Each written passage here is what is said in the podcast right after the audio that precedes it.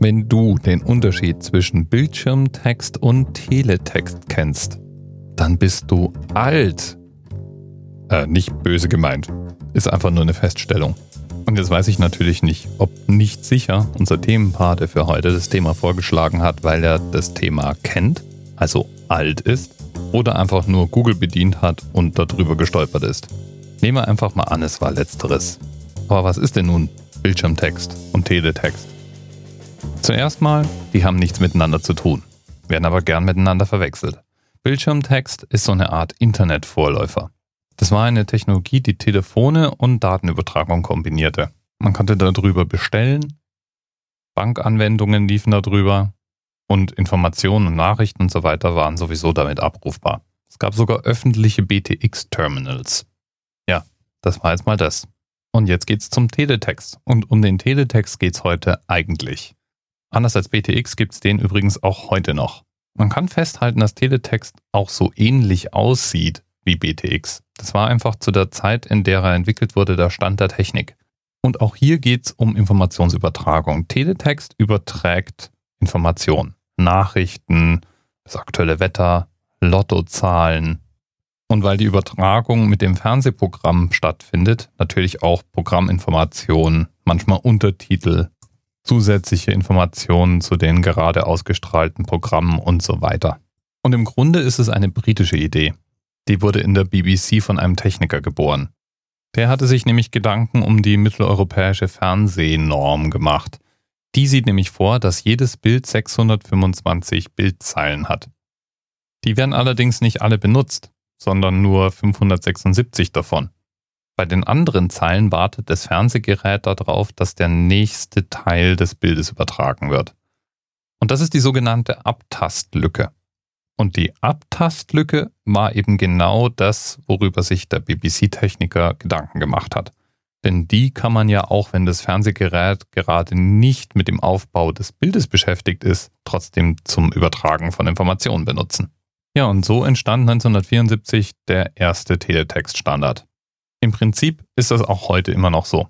Allerdings werden inzwischen Teletext-Bilder anders übertragen. Die werden in den ganz normalen Videostream mit eingebettet. Die meisten Fernseher bauen ja auch ihr Bild inzwischen anders auf. Und man kann die aktuellen Teletext-Seiten online abrufen. Und natürlich, wie soll es anders sein, gibt es bei der ARD eine ganze Abteilung, die sich damit beschäftigt. Und da hören wir uns jetzt sozusagen von der Chefin persönlich mal an, was die da eigentlich treiben. Frauke Langgut ist Leiterin des ARD Teletextes und äh, bekommt wahrscheinlich sehr häufig die Frage gestellt, was das gibt's noch? Aber ja, das gibt's noch und zwar mit vier Millionen Lesern täglich der ARD Text. Ähm, ist der Teletext trotzdem so gefragt ein Auslaufmodell?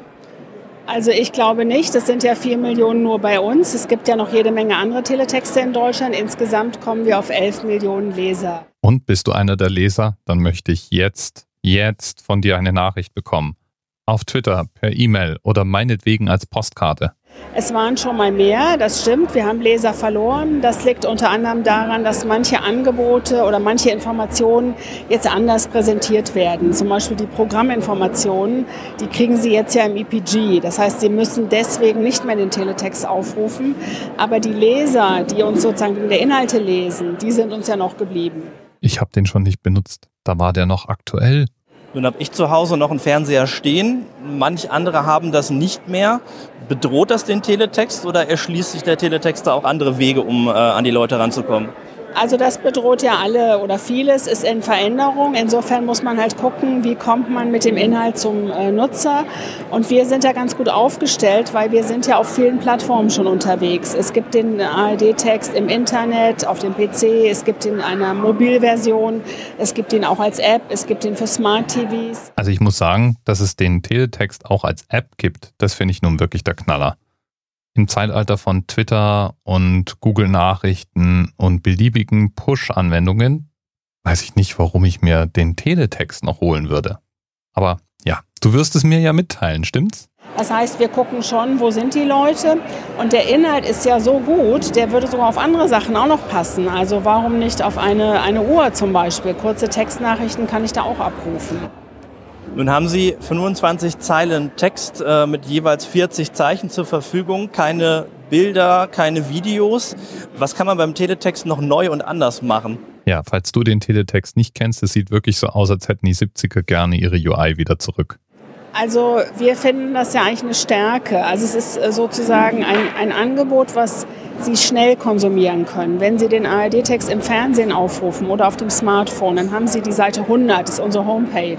Und dann sehen Sie auf einen Blick, ohne Scrollen, äh, steht die Welt noch. Also was ist passiert äh, politisch, was ist im Sport passiert. Ja, das sehe ich ungefähr, wenn ich Twitter aufmache. Da weiß ich, die Welt geht weiterhin unter. Und das ist auch ein Angebot an Menschen, Zeit zu sparen. Und dadurch, dass es ja alles mit Seitenzahlen ist, findet man es auch immer da. Also ich sehe es schon auch als Gegenangebot zum Internet, wo sie alles kriegen, immer mehr, aber natürlich auch mehr Zeit aufwenden müssen, um alles äh, abzusurfen. Das wird ihnen beim Teletext nicht passieren. Das heißt, da müssten jetzt eigentlich ganz viele 15-Jährige, die reizüberflutet sind, in die Hände klatschen und sagen, Teletext das neue Ding. Erreichen Sie die auch? Was ist Ihre Zielgruppe? Also erstmal ist der ARD-Text für alle, da wir, machen wir keine Einschränkungen. Wenn die Fußball interessiert sind, dann äh, finden sie unser Angebot auch gut. Das kann ich nach einer kurzen Umfrage unter fußballbegeisterten Teenagern nicht bestätigen. Also es kommt ja immer darauf an, was man will. Möchte ich Nachrichten, möchte ich seriöse Nachrichten, möchte ich kurze Nachrichten. Sie finden bei uns keine lustigen Videos, Sie finden auch keine herzergreifenden Katzenfotos oder so. Aber wer sagt, ich interessiere mich für die reine, pure, ja, reine Nachricht, der wird bei uns ja gut bedient. Junge, Junge. Dank nicht sicher weiß ich jetzt, dass es immer noch einen Teletext gibt. Und jawohl, ich habe mich mal durchgeklickt und ihn auf der ARD-Webseite ein wenig durchsurft. Ich würde jetzt nicht mein Konsumverhalten umstellen, um Teletext zu konsumieren. Und bin mir ziemlich sicher, meine Teenager möchten auf die lustigen Videos, die Katzenbilder und was sonst noch durch Instagram, YouTube und Co durchläuft, auch nicht verzichten. Und wenn man sich mal die Bevölkerung anschaut, dann sind so rund 17 Millionen Deutsche über 65 Jahre alt und so rund 11 Millionen über 75. Na, vielleicht habe ich da gerade die 11 Millionen regelmäßigen Leser des ARD Teletexts gefunden. Wer weiß. Bis bald.